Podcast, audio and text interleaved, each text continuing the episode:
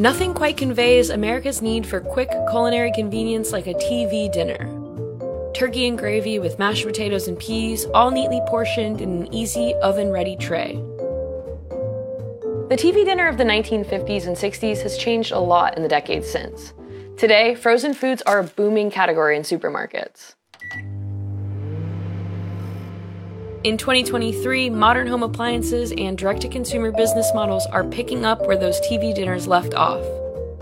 Technology is always going to be at the forefront of what drives, I think, a lot of consumer innovation. And balancing that against the very traditional and very recognizable experience of sharing a kitchen to both prepare and enjoy a meal is incredibly important to us. And I don't think that that is ever going to go away.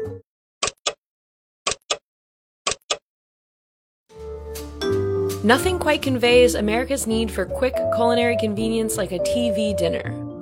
Turkey and gravy with mashed potatoes and peas, all neatly portioned in an easy oven ready tray.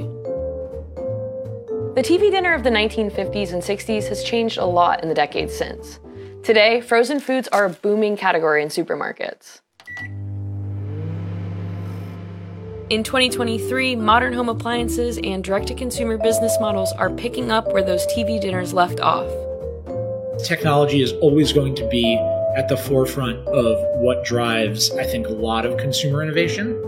And balancing that against the very traditional and very recognizable experience of sharing a kitchen to both prepare and enjoy a meal is incredibly important to us. And I don't think that that is ever going to go away.